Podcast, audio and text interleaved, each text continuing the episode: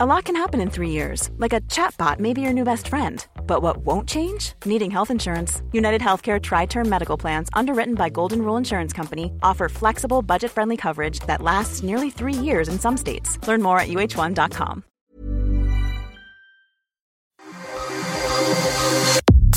Nada más por convivir. Política, cultura y ocio con Juan Ignacio Zavala y Julio Patán. Iniciamos.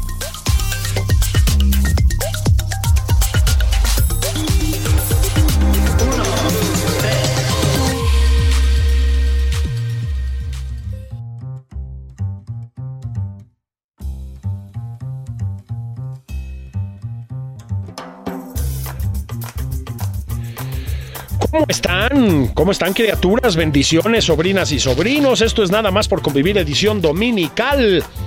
Fíjense que esta, esta semana, eh, bueno, no solo esta semana, pero particularmente esta semana, ha estado en boca de todos por las peores razones posibles, y además cada día que pasa creo que se ponen más peores esas razones, el sistema de transporte colectivo metro. El metro, pues, como lo conocemos ustedes y yo. Eh, el metro chilango, se entiende. Hubo un choque terrible hace unos días. Personas heridas, personas muertas. Y pues la verdad, una avalancha contra la administración de Claudia Sheinbaum, pues responsable de la administración del metro chilango, como todos sabemos. No es la primera vez que tiene problemas la, el, metro en esta administración. Salió un, un, dato terrible, que es que de las, creo que son cuatro accidentes con personas muertas que ha tenido el metro en sus casi 60 años de historia, 50 y pico, tres han sido con la administración de Claudia Sheinbaum. Pero no es solo eso. Ustedes han visto, seguro que de manera, no sé si cotidiana, pero casi, videos de gente, fotos de gente tomados en el metro con llantas que sacan chispas, vagones en llamas, inundaciones, un desastre. Eh, platicábamos ayer Juan Ignacio Zavala y yo de esto. Yo lo digo como va, no hay manera de sostener que eso es un problema de administraciones anteriores. El metro nunca había estado en las condiciones en que está ahorita. Sí tenía problemas muy graves. Yo sostengo que nunca una cosa parecida a esta. Bueno, pues la administración de Claudia Sheinbaum respondió eh, con el apoyo de, explícito manifiesto del presidente López Obrador, mandando 6 mil guardias nacionales, escuchen, 6 mil guardias nacionales a cuidar las instalaciones del metro. ¿Por qué? Bueno, pues porque ya está flotando por ahí la idea del complot, que hay un boicot. Claudia Sheinbaum, un sabotaje, ¿no? Claudia Sheinbaum dijo que no se atrevía a usar esa palabra, pero que sí había, pues, episodios, así dijo, muy raros, atípicos, como las lluvias, ¿no? Ya ven que las lluvias ahora siempre son atípicas.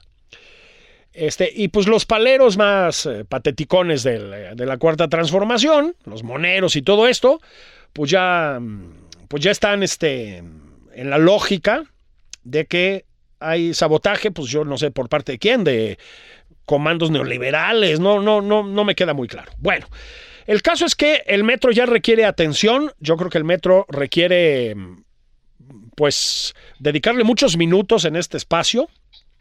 Y para eso, como para tantas otras cosas, hay que hablar con mi querida amiga Sandra Romandía. Ustedes la deben conocer columnista notable, muy buena editora, periodista, si me permiten esta expresión, periodista de raza, periodista pura sangre. Sandra Romandía, ¿cómo estás? Qué gusto saludarte. Hola Julio, ¿cómo estás? Mucho, pues muy contenta yo de estar contigo. Eso de pura sangre se oye un poco interesante, pero... Oye, mira, este ya, ya hace relativamente poco estuvimos platicando aquí de, como decía mi, un maestro mío en la universidad, sobre el mundo y otros temas, ¿no? Pero quise molestarte otra vez, Sandra, porque tienes una muy potente y pues muy dura investigación, investigación periodística, se entiende, sobre el metro. ¿No? La leí por eh, razones que no voy a enunciar aquí, este, en, en días recientes, Em, es tremenda, Sandra, es tremenda. No sé si podemos decir que es una investigación que viene en un libro más o menos próximo. ¿Lo podemos decir? Sí, claro, por supuesto. A ver, cuéntanos primero, así muy, muy a grandes rasgos de este libro, dinos que, que es muy a grandes rasgos, ¿eh? no queremos hacer spoilers, y si quieres entramos con lo del metro. Claro, no, sí, eh, lo que pasa que, bueno, a lo que te refieres y que tuviste eh, el, el acceso quizá privilegiado a leer el borrador de este libro que saldrá para quienes nos estén escuchando eh, este año, ya pronto, y que habla precisamente de las mafias que hay en la Ciudad de México bajo el sello de la de Penguin Random House. Halbo, eh, y que habla de las mafias de la Ciudad de México, cómo, cómo mueven la ciudad. Y una de ellas es la mafia del metro, toda la corrupción que hay dentro, todos los grupos de poder. Ahí explicamos un poco por qué el metro también está como está, y quiénes mueven y quiénes sacan y quiénes eh, son los que están manipulando las piezas, ¿no? Este, con datos precisos, etcétera. Y esto es en parte, Julio, pues, eh, digamos, un- un- el resultado o, o- o la, o la masa, eh, digamos, la masa neta, así, eh, totalmente mucho más concentrada, de varias investigaciones que yo y mi equipo hemos hecho a lo largo de los años sobre el tema del metro. A mí me ha obsesionado el metro desde que lo conocí, tengo que confesar aquí que lo conocí muy grande, porque yo no soy de la Ciudad de México. Claro. Llegué a la Ciudad de México como a los 22 años y, y me pareció una cosa fascinante, ¿no? Este, un medio democrático, estoy hablando de hace, pues que será unos 18 años, un medio democrático, un medio de transporte, pues en el que podían ir eh, maestros, Sí, sí. Aquí iba el director del periódico donde yo trabajaba y también estudiantes y también de todo tipo de clase, ¿no? Y entonces eso es un poco eh, una de las motivaciones que a mí, porque los periodistas siempre tenemos un punto de vista también personal, me llamaba la atención investigar qué pasaba dentro, en las entrañas del metro. Claro. Ya hace unos años pues hemos estado descubriendo cosas horribles. Cosas horribles. Fíjense la expresión que usa Sandra, que es una persona muy cuidadosa con el uso del lenguaje. Cosas horribles. Lo primero que hay que decir, Sandra, a ver si estás de acuerdo. Yo estoy hablando a partir de lo que nos cuentas tú, ¿eh? Eh, sobre todo. Lo primero que hay que decir es que sí es cierto que los problemas del metro no empezaron en esta administración. Creo que ahí estamos de acuerdo. ¿Cuándo empezaste a investigar al metro así de manera sistemática? Eh, yo creo que la primera gran investigación eh, estuvo, la presentamos en el programa ya inexistente de en Punto de Partida, llamado Punto de Partida con Denise Merkel. Sí, cómo no. Debe de haber sido, y fue un escándalo, debe haber sido como en el 2014, hace unos ocho años, cuando nos empezamos a dar cuenta que el metro se empezaba a caer a pedazos y los accidentes empezaron a ser más frecuentes. Entonces, eh, un equipo de reporteros logró entrar y, y nos dimos cuenta eh, de, de cosas y logramos grabar cosas que no se habían mostrado en la televisión mexicana. A partir de ahí, eh, bueno, yo con especial interés con mis equipos empiezo a dar seguimiento a lo que ocurre en el metro y a entender también por qué ocurre, por qué está como está. Y lo que sí puedo decir que obviamente eh, ahondaremos más en esto, es que esto eh, no empezó en esta administración, pero está como nunca. Sí. Se están conjuntando varios factores que están haciendo que el metro se caiga a pedazos y que sea, pues no quiero alarmar a nadie, pero sí un medio de transporte que, que le genera miedo a sus propios empleados este, manejar y, y- participar en él, así como a los usuarios. Claro, y, ahí- y ahí vamos, ¿no? Tú hiciste lo que, lo que hace una, una, una reportera, una, un periodista, que es, entre otras cosas, ir a platicar con las personas que trabajan en el metro, ¿no? Esto lo empezaste a hacer además desde 2014. Dime una cosa, en 2014, ¿cuál es, vamos a decir 2014, ¿no? Más o menos fue por ahí, hace ocho años, digamos. ¿Cuáles eran ya los problemas del metro? ¿Qué es lo que detectaste ahí? Bueno, en, en aquellos series de reportajes eh, denunciamos, por ejemplo, la falta ya de mantenimiento en las bitácoras que señalaban que ya se le tenía que dar mantenimiento a los trenes y al sistema y no había dinero para, hacerlo. Eh, mostrábamos cómo, eh, por ejemplo, los cables que usaban no eran los que tenían que, que utilizar para temas eléctricos, pero era lo que había Híjole. Un poco eh, como mostrando esta, esta carencia y esta decadencia de lo que había sido un orgullo para México y la verdad que un orgullo latinoamericano. Conforme fueron pasando los años, fue mucho más evidente y claro eh, denunciar y dilucidar cómo el dinero se estaba yendo a compras de empresas fantasma, a, tallercitos que no estaban regulados y, eso lo empezamos a ver cada vez más evidente con el paso de los años.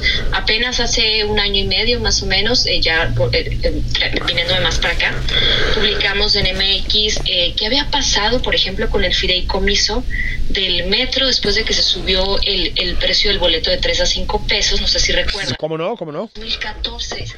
Sí, en 2014 se abrió el fideicomiso, fue muy criticado el aumento, pero se justificó que se iban a, solucionar 10 problemas muy específicos, que el tiempo de los trenes, que no sé qué tantas cosas. Y eh, en, realidad, en el, en el ejercicio de ese dinero, por una parte, no se llegaron a cumplir los objetivos y por otra parte, se destinó a... Hola, Sandrita. Ah. viven y nos dábamos cuenta que, que no había nadie.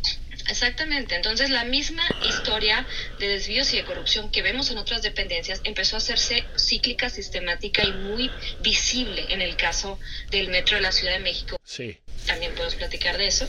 Hay que decirlo, gran parte de su presupuesto está controlado por eh, bueno, un sindicato al que el mismo gobierno le ha ido dando el poder y pues ahora ya no lo puede controlar.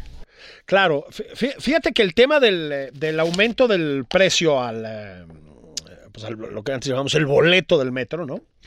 Este es todo un tema, es todo un tema, porque no es nada popular subir el precio del transporte público ni en México ni en ninguna parte del mundo, ¿no? Eso, eso es un hecho. Y uno decía, ¿no? Yo me lo preguntaba y decía, bueno, yo en principio dije, qué bueno, ni modo, ¿no? Hay que jalar recursos para que el transporte público funcione. Pero decía, qué raro que lo hayan hecho. Bueno, pues la explicación nos la diste tú. Estaban mandando el dinero a otras partes, ¿no? Este, habrá que ver exactamente dónde terminó ese dinero. Em, ahorita vamos al tema que tocabas, pero esto, según todos los indicios, sigue pasando, ¿verdad, Sandra? Sí, eh, sigue pasando. Actualmente hemos tenido la, oportunidad de platicar con directores de área en el anonimato porque eh, viven amenazados por los líderes del sindicato, eh, con empleados ya como digamos más de a pie, conductores, los que están en la estación, jefes de estación, que nos dicen, o sea, no sabemos a dónde se va el recurso y el presupuesto que hay, que es menor que antes, por más que Claudia Chembón diga lo contrario. Así es. Ya te lo puedo explicar también, porque porque nos dicen, por ejemplo, nos surgen la pieza tal, tal, tal y tal para el sistema de frenado y tal. No están, los almacenes están vacíos, pero compraron eh, 2.000 uniformes que no necesitamos ya tenemos. Y entonces, al, al darte cuenta de, las inversiones, dices, no tienen sentido. Pero cuando indagas qué empresa les vendió los uniformes, te das cuenta que se los, vendieron a tres veces más el precio, ¿no? Híjole. Entonces, eh, en estos tiempos sigue ocurriendo, eh, nos siguen manifestando todas las fuentes con las que yo personalmente y mi equipo como eh, Frida Mendoza, Gloria Piña, Esteban David, Santiago Alamilla, aparte de MX, han podido constatar. Entonces, por eso es que digo yo, cosas horribles. Por eso es que digo yo que podemos estar viviendo un momento de terror muy peligroso en un sistema que transporta hasta 5 millones de personas al día. Claro, claro, es... Fíjate que lo decías bien, el metro, yo creo que, a ver si estás de acuerdo, el metro es en México y en todo el mundo un reflejo muy vivo de lo que es una sociedad y de lo que es un gobierno también, ¿no? Es decir, el, tú te metes al metro en Nueva York, en Londres, en París, en Madrid, ¿no? Para no ir más lejos. Y es eso, es un sistema de transporte muy democrático, donde lo mismo encuentras lo típico del metro inglés, ¿no? A los señores con unos portafolios espectaculares, un traje a medida y etcétera, y a un obrero que va a trabajar y a un estudiante que va a la universidad o a la prepa, ¿no? Es decir, es muy democrático el, metro, ¿no? Y van todos mezclados en los mismos vagones, en las mismas condiciones.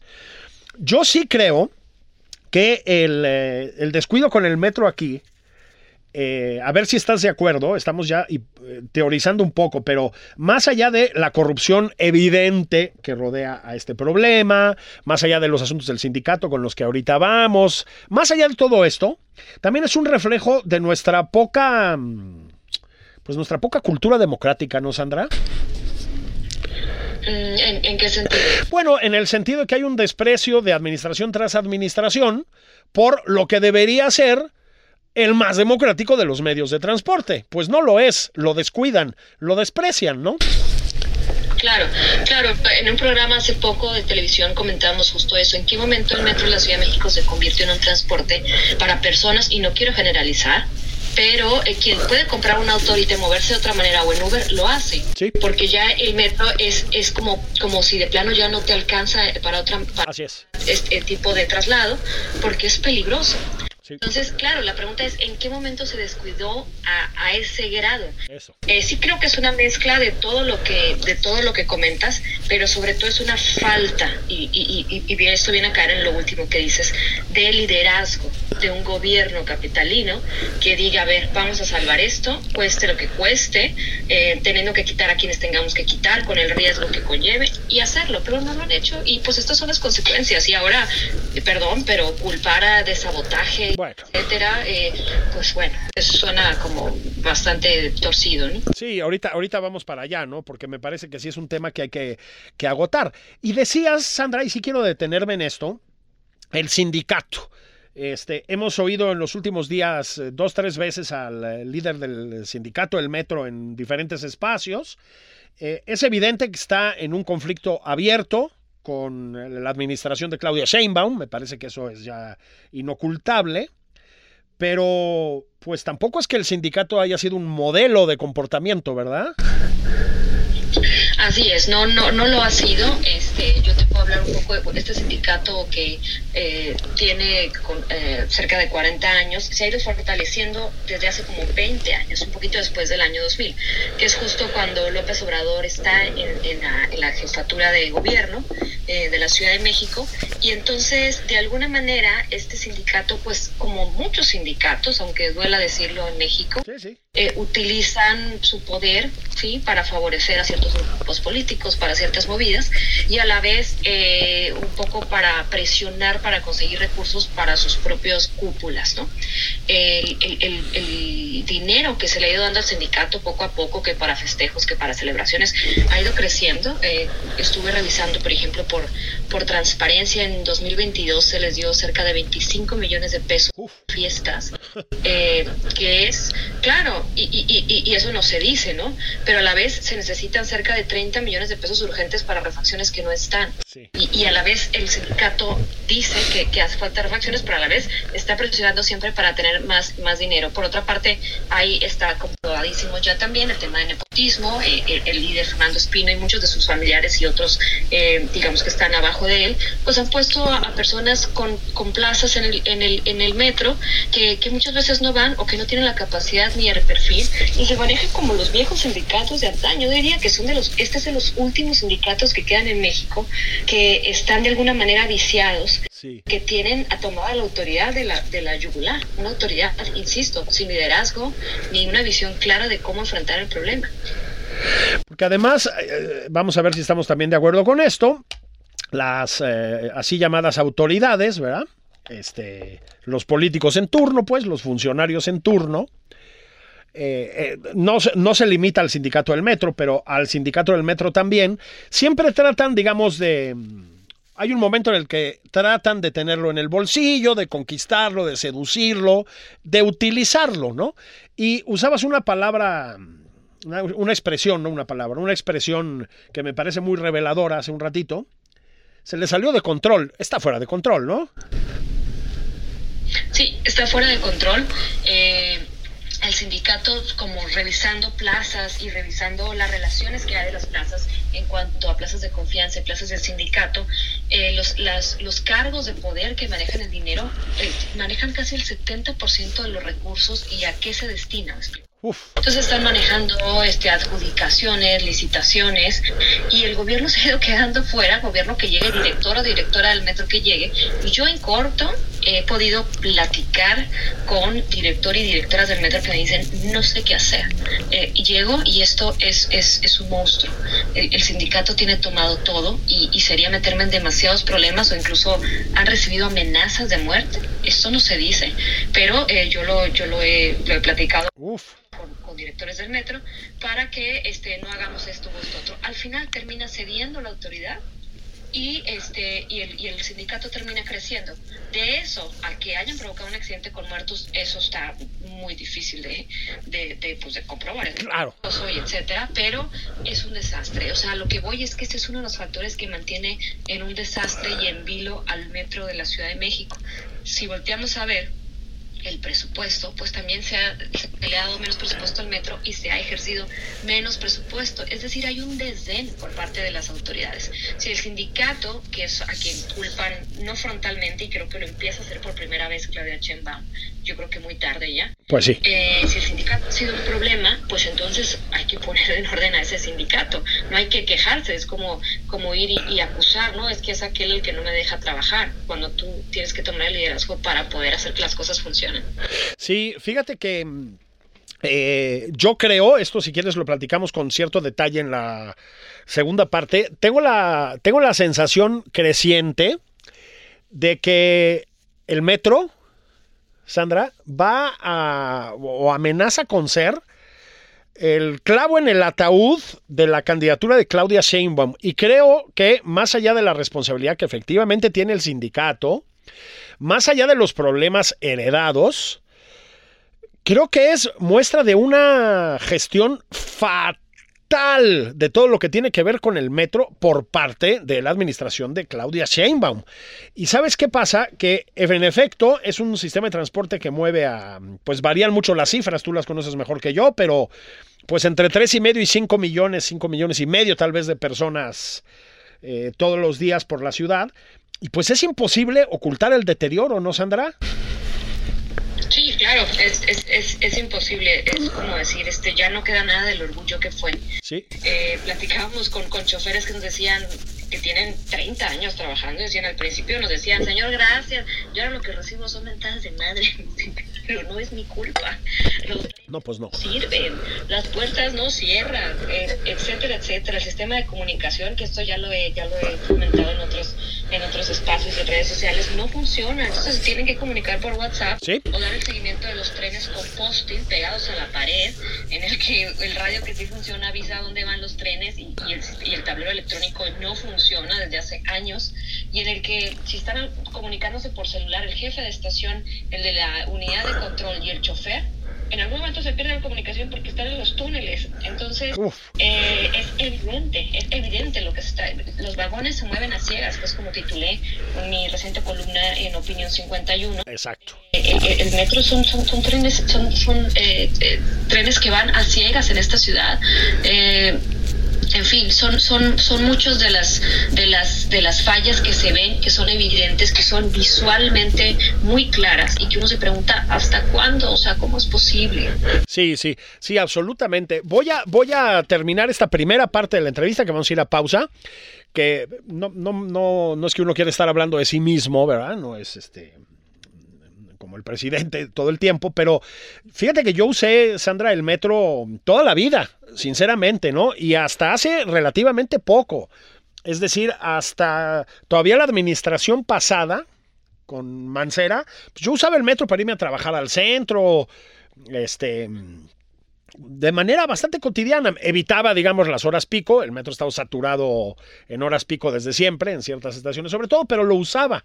Y sinceramente, sinceramente, pues hubo un momento en que ya no era viable. Es decir, eh, la suciedad del metro, el deterioro de las instalaciones del metro, las inundaciones, los atorones entre estaciones, ya no eran viables, Sandra. Entonces, como dices tú, pues han ido convirtiendo el metro en un transporte para el que ya no Hey Dave. Yeah, Randy. Since we founded Bombus, we've always said our socks, underwear, and t-shirts are super soft. Any new ideas? Maybe sublimely soft. Or disgustingly cozy. Wait, what? I got it. Bombus. Absurdly comfortable essentials for yourself and for those facing homelessness. Because one purchased equals one donated. Wow, did we just write an ad? Yes. Bombas. Big comfort for everyone. Go to bombas.com slash ACAST and use code ACAST for 20% off your first purchase. Tiene más alternativa, ¿no? Me parece muy triste. Por eso decía yo, el más democrático de los medios de transporte, pues convertido en un medio de transporte voy a usar la expresión, pues para los que se jodieron y no tienen de otra, ¿no? Ahora, esto, Sandra, como te decía yo, y creo que estás de acuerdo, va a tener, y ya está teniendo, consecuencias más allá de, de la decencia, ¿no? Y de todo lo demás, muy graves para la administración de Claudia Sheinbaum y para las aspiraciones presidenciales de Claudia Sheinbaum. Entonces, si te parece bien, querida Sandra, vamos a pausa veloz. Ya sabes que aquí no tardan las pausas. Regresamos y platicamos de todo esto y de, ya lo adelantabas tú, la barbaridad de acusar de sabotaje a quién sabe quién, como, pues como razón de que hayan muerto personas hace unos pocos días. ¿Te parece bien? Órale, vamos a pausa. Esto es nada más por convivir, edición dominical. Estoy platicando sobre el metro chilango, el metro de la Ciudad de México. un tema ya inaplazable, les decía, con Sandra Romandía. No tardamos, no tardamos bendiciones. Quédense donde están o corran por el caguamón y regresen a escucharnos. Esto es Nada más por convivir, una plática fuera de estereotipos con Juan Ignacio Zavala y Julio Patán. Regresamos.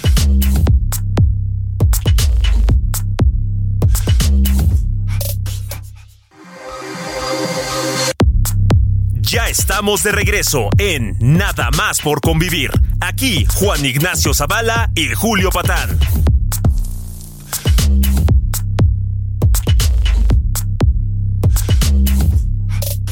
Bueno, bendiciones, estamos de regreso nada más por convivir. Estoy dedicando este, estamos dedicando esta edición dominical de su programa favorito al metro de la Ciudad de México. Eh, han sido días terribles, pero ha sido un sexenio terrible para el metro de la Ciudad de México. Eh, recordarán ustedes el incendio aquel en la sala de control que luego reveló mm, pues las condiciones absolutamente precarias en las que trabaja el metro chilango. Recordarán, por supuesto, el horror de la línea 12 que salpicó a administraciones pasadas, pero también a esta. Ahorita vamos a platicar de eso. Eh, el choque del otro día, que ya dejó también más personas muertas y heridas. Y la consecución permanente de incendios, humaredas, chispas, inundaciones, atorones, lo que se les ocurra a ustedes. Bueno, estamos platicando con Sandra Romandía, notable, extraordinaria periodista y editora también. Sandra mm, ha encabezado una extensa investigación sobre el metro desde hace ya muchos años, nos lo contaba en la primera parte. Esta investigación va a aterrizar en un libro de próxima aparición, del que no voy a, dar más detalles, pero es un libro sobre las siete mafias, digámoslo así, que mm, operan más o menos en las sombras en la vida chilanga, una de ellas la del metro. Hemos platicado de cómo eh, la corrupción ha determinado la operación del metro en el peor de los sentidos, por lo menos desde la administración pasada, pero también desde antes, cómo lo sigue haciendo ahora de una manera escandalosa, los problemas del sindicato del metro, Últimamente hemos oído mucho al líder del sindicato del metro, a Espino. Este, eso tiene sus bemoles. Hemos hablado de lo que a ustedes se les ocurra. Pero de lo que tenemos que hablar, y les prometíamos que íbamos a hacerlo ahorita en la segunda parte de este programa, es de las implicaciones que tiene para la administración de Claudia Sheinbaum. Eh, Claudia Sheinbaum está en una, pues ya no sé si llamarla pre-campaña, pre-pre-campaña, campaña o qué, este, pues porque tiene ambiciones presidenciales, porque todo indica que es la candidata del presidente López Obrador para sustituirlo en, el Palacio Nacional. Y le está pasando una factura grande, grande, grande el metro. Este, el último despropósito, y vamos si quieren del presente al pasado, poco a poco, eh, pues fue querida Sandra, mandar a 6.000 guardias nacionales. Repito la cifra porque es una locura. 6.000 integrantes de la Guardia Nacional a cuidar las instalaciones del metro. Te lo voy a preguntar a ti, a ver si tú me lo puedes contestar. ¿Qué están cuidando, Sandra? La imagen de la, de la jefa de gobierno. Están cuidando este, la imagen para que parezca que están haciendo algo. La verdad es que no están cuidando nada. He estado viendo eh, las, las, las fotos, los videos de los supuestos rondines que está haciendo ahí la Guardia Nacional. Voltea a ver los vagones, una, una chica, otro chico voltea a ver a quién está entrando. No les dice nada, no pasa nada. No están, en, no están en, tampoco atrás en las, en las cabinas, en los puestos de control. Simplemente están merodeando. La verdad es que suena bastante surreal que en un país en el que hay tanta violencia, donde se están matando en las sierras de, de Sonora, donde se están matando en Zacatecas, etcétera, haya seis mil elementos de la Guardia Nacional Sí. eh, dentro de, del metro de la Ciudad de México. Y pues la verdad es que, es que como bien lo dices, eh, sí, sí noto que hay una aspirante presidencial llamada Claudia Sheinbaum asustada, o sea, dándose cuenta del peso, del muerto que le puede generar sobre los hombros en sentido figurado el metro. Sí. Eh, se está dando cuenta que un accidente de este calibre, que es muy grave, en el que hubo una persona fallecida, pues realmente le ha, le ha pegado, por así decir, a, a la imagen que ella está tratando de construir, porque aparte, bueno, hasta parece, parece broma, ¿no? Que Sí. cuando iba a ir a dar una plática sobre gobiernos su gobierno exitoso en Michoacán, pues se le eh, chocan los, los vagones del tren con, con cientos de víctimas de, de lesionados y, y con una persona fallecida, ¿no?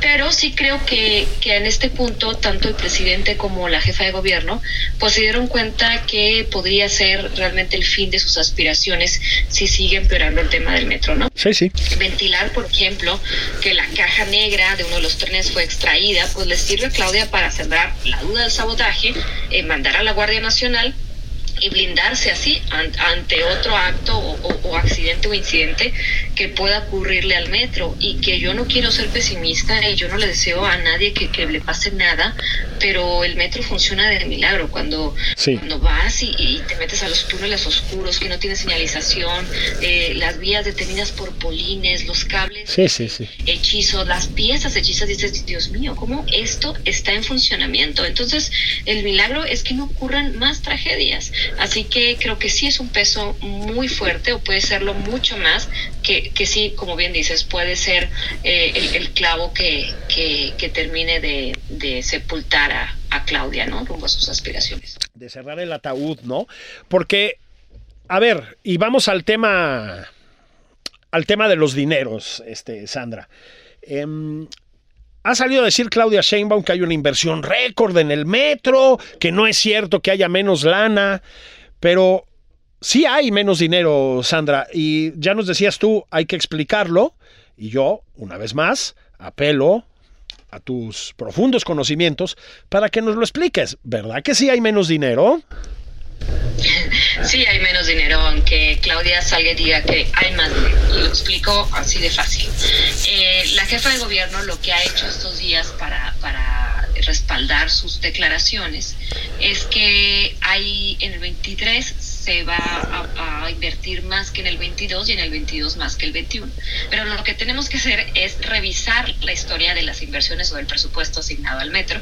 Y cuando tú eh, pues eh, revisas eh, la información financiera del portal del sistema de transporte metro de la plataforma misma nacional de transparencia eh, y revisas el presupuesto asignado y el utilizado, pues te das cuenta que es mucho menos que en 2018 y años anteriores. Claro. ¿Por qué es importante el 2018? Porque fue el último año que no estuvo gobernando Claudia Sheinbaum. Entonces, te pongo un ejemplo. El, presupuesto asignado al metro se ha reducido año con año a partir del 19 eh, hasta el 2021. Eso con un, pues, un 30% menos que el 2018. Uf. En el 22 se le subió un poquito y en el 23 un poquito, pero sigue siendo menos que en el 2018. Ujú. Eh, imagínate, ahorita el, el, el que, el, el que estamos eh, el, el del año pasado es 18% todavía menos que el del 2018. Eso por una entonces, eh, bueno, eh, me, me me freno aquí para explicar. En, en estos números tal cuales, llanos, simples y que están eh, consultables para quien quiera verlos, pues está muy claro. Ahora, lo otro, lo otro grave es el subejercicio Eso es. hay un subejercicio importante año con año y por ejemplo eh, no se ha terminado de cerrar los, las cifras del 22 porque vamos empezando el 23 pero la última que registró que es hasta septiembre había un subejercicio del 44% o sea es, es, Uf. eh, bueno, perdón, solo se había utilizado un 44% de lo autorizado. ¿sí? Uf. Ejercicio, o sea, es, es, es de, era de cincuenta y tantos por ciento. Una, un- algo muy grave, Julio. No, bueno. De, de, de negligencia, de ineficiencia, de desdén, de no me importa, bueno, aunque, porque ese dinero, ¿qué pasa con el dinero que no se usa? Vuelve a las arcas y pierde registro Así es. Registro. Entonces, pues va a dar para los fines de quien quiere usarlos como los quiere usar. Hay un tema de su ejercicio muy importante en esta administración federal que yo creo que ya hemos platicado de esto o habrá Así es. en otras ocasiones, porque pues el dinero que no se usa va y da otra vez a las, a las arcas y se es- oscurece totalmente, ¿no? Pues lo mismo está pasando con el metro, así que ni siquiera por el monto autorizado del presupuesto es mayor, eso es mentira, estamos abajo de 2018, y por otra parte no se está usando todo el dinero. Bueno, y, voy, y voy a sumar algo a esto gravísimo que nos acabas de decir. Las dos son cosas gravísimas, el recorte al metro y el subejercicio. Pero hay un tercer detalle que luego se les olvida convenientemente decir, querida Sandra. Y es que está costando una fortuna arreglar el estropicio de la línea 12, la línea 1 del metro, que está detenida en un gran tramo, este, porque está en reparación profunda. Es decir, ahí se van muchos, muchos, muchos millones de pesos de esos que nos cacarean tanto, ¿verdad? Entonces, todos esos millones de pesos no van a dar al mantenimiento del metro, Sandra. Ese es el otro problema, ¿no? Hacen cuentas, pues francamente, muy alegres, ¿no? Sí, claro, por supuesto. Y, y, bueno, claro que arreglar la línea 1 es, fue una decisión urgente, pero es porque casi se estaba cayendo. Claro. Y esto debió haber ocurrido hace años y en estas, para estas alturas deberíamos de estar rehabilitando cerca de cuatro líneas más, porque eh, cabe mencionar que la vida de los trenes, la vida útil de los trenes, ya, ya caducó hace Así es. la mayoría, ¿eh? O sea, esto es algo muy grave y no quiero asustar a quienes vayan en los trenes, pero este lo- los trenes debieron, debieron de haberse cambiado desde hace 10 o 15 años. Sí. ellos, y Sí, sí. siguen andando.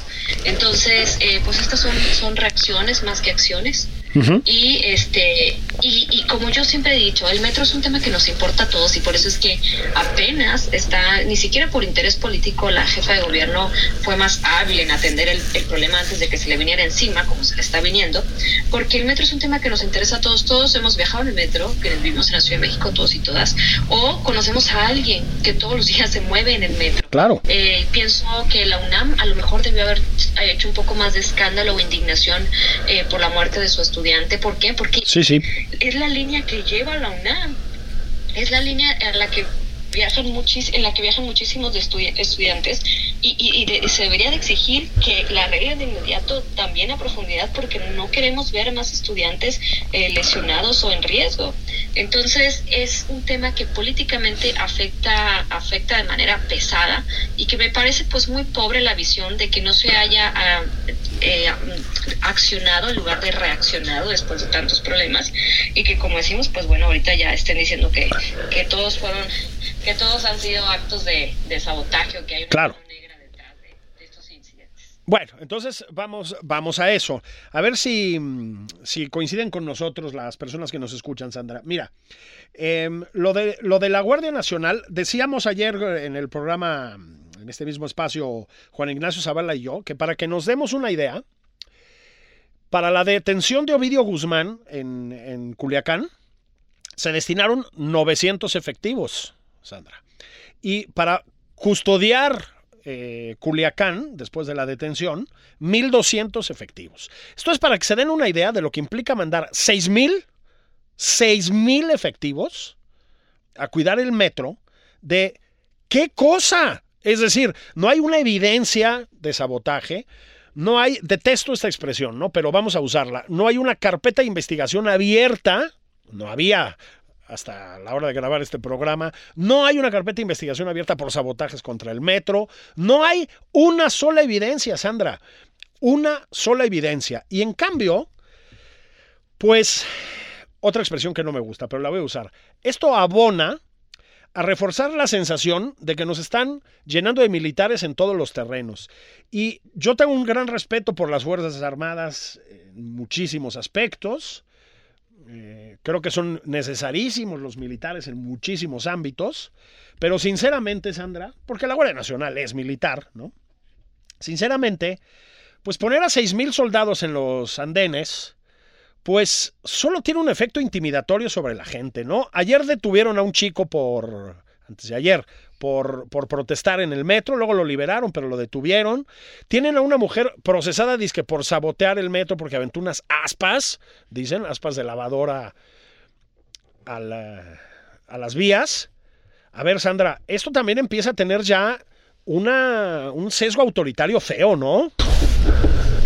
Sí, sí, de, de, por sí nos ha costado mucho a los mexicanos este, entender todo este proceso oscuro que estamos viviendo de militarización del país, en el que hasta los militares van a tener ahora una aerolínea y, y están manejando, bueno, las carreteras, las aduanas, etcétera, como ya sabemos, como para encontrarlos en el metro también, ¿no? Claro. Eh, aparte, bueno, eh, desarmados, o sea, cuando son necesarios en otras, en otros lugares del país, y que de alguna manera pareciera que la ciudad se busca perfilarse en torno a la alineación de visión que tiene el presidente, que es Ay. los militares son necesarios en todos los puntos y pues claro, si falta en la Ciudad de México hay que ponerlos en el metro, ¿no? Eso. Visualmente es muy rudo estarlos viendo ahí.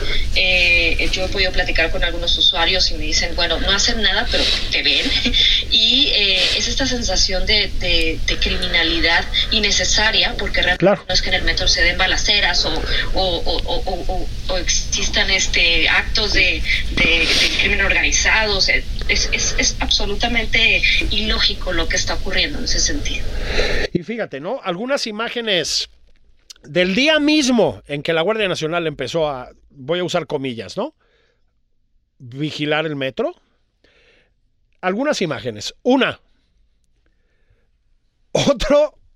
Otra humareda en una estación con los guardias nacionales en el andén. Porque, pues, cuando hace falta mantenimiento, por mucho soldado que pongas, las cosas no funcionan. La otra, Sandra. El metro yo no creo que sea un medio de transporte particularmente inseguro, por lo menos en el contexto, inseguro en el sentido literal de seguridad, ¿eh? o sea, de seguridad pública, pues, de criminalidad. Este, hay muchos problemas, hay mucha violencia contra las mujeres en el metro, por ejemplo, como en todo el país. Eh, hay muchos, lo que se llama vagoneros, vendedores ilegales, hay esas cosas, pero no es un eh, medio de transporte particularmente eh, marcado por la violencia. Ahora, ayer, aparte de la imagen de un incendio, la imagen de los guardias nacionales viendo el vagón lleno de vagoneros vendiendo, vendiendo este, productos ilegales, Sandra. O sea, tampoco sirven para eso. Claro, es como los como los guardias nacionales que también solo observaban cómo tomaban las casetas, ¿no? Las casetas. Exacto. Y uno se pregunta, pues realmente, realmente qué es lo que están haciendo ahí si no es poner en orden. Eh, sí, sí, eh, totalmente coincido contigo, Julio. Y, y quiero um, agregar en la, un poco un dato que, que mencionó en la columna que publicó ayer en el, perdón, el viernes pasado en MX sobre sobre mi interés por ver la denuncia por el robo de la caja negra, como bien dices. Sí. Hay una carpeta de investigación abierta por sabotaje, por actos este, contra el metro de parte de, de empleados o, o, no, pero tampoco hay una denuncia por el supuesto robo de la caja negra. Entonces, si eso fue lo que dio pie a decir algo está pasando, este, pues realmente quedan muchas dudas. No, no me pudieron, no me pudieron acercar la denuncia. Eh, comunicación social no me, no me confirmó que hubiera una denuncia. Me parece que no la hay. Y hablando con los empleados nos comentaron, bueno, pues es que lo normal es retirar esa caja. Igual no se violó algún protocolo, pero eso no significa, este, que eh, que de pie para que hayan llevado todos esos elementos de la Guardia Nacional, ¿no? A ver, la caja además fue encontrada, según bastantes indicios, tú confírmamelo, en una camioneta que tenía el logo del metro y del gobierno de la ciudad. Es decir, es, todo del, del, delirante, pero es que incluso para, pues para hacer trampa y para manipular la información son chafas, ¿no? Claro, es que eh, la, jefa de gobierno anuncia la caja del metro fue robada y encontrada en una camioneta. ¿Tú te imaginas que, se encontró en una camioneta ahí, eh, ahí en medio de una colonia? En realidad estaba a los alrededores del metro en, un, en una camioneta del metro, de algunos trabajadores. Pues entonces, si era tan delito, ¿por qué no hubo denuncia? Porque en realidad es que no. Eh, fue el, el menor pretexto para, para hacer esta acción de, la- de la Guardia Nacional.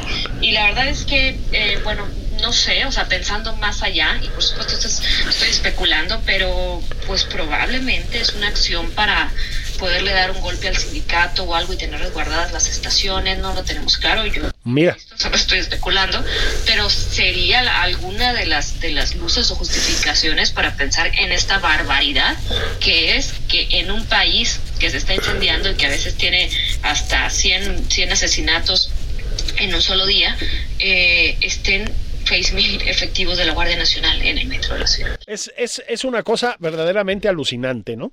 Esto nos lleva a la otra mm, que tenemos que comentar rapidísimo porque nos quedan tres minutitos, pero es que además tampoco le salen bien las cosas. Ya hubo una violenta protesta de grupos de mujeres el otro día en el metro. Es decir, también, Sandra, yo entiendo que esto tiene muchos ángulos, pero pues hay algo intrínsecamente violento en poner militares en donde sea y la violencia llama violencia.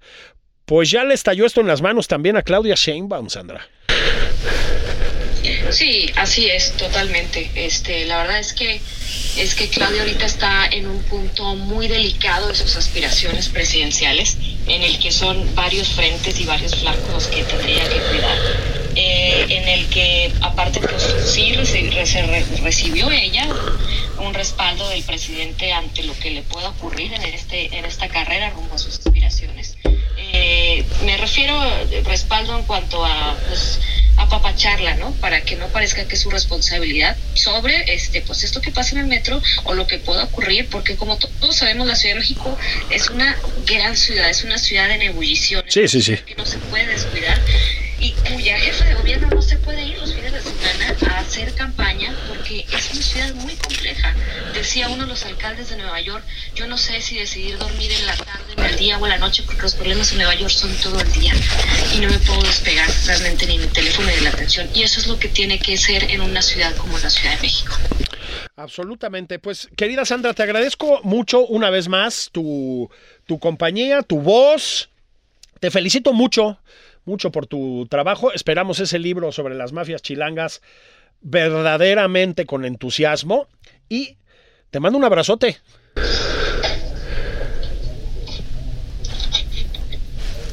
Te mando un abrazo fuerte también, creo que ya no escucho bien, pero te mando un gran abrazo a ti y a tu, auditorio. Muchas gracias. Sandra Romandía, estuvimos hablando hoy sobre el metro aquí en Nada más por convivir. Gracias por estar con nosotros. Nos escuchamos el sábado una vez más aquí en el Heraldo Radio. Se me, se me portan bien, no, no hay disculpas. El domingo no es un pretexto para andar de licenciosos. Un abrazo. Disfruten la barbacoa, disfruten la chela, échense un tequila, agarren fuerza para mañana lunes. Buena suerte. Esto fue Nada más por convivir, el espacio con política, cultura y ocio, con Juan Ignacio Zavala y Julio Patán.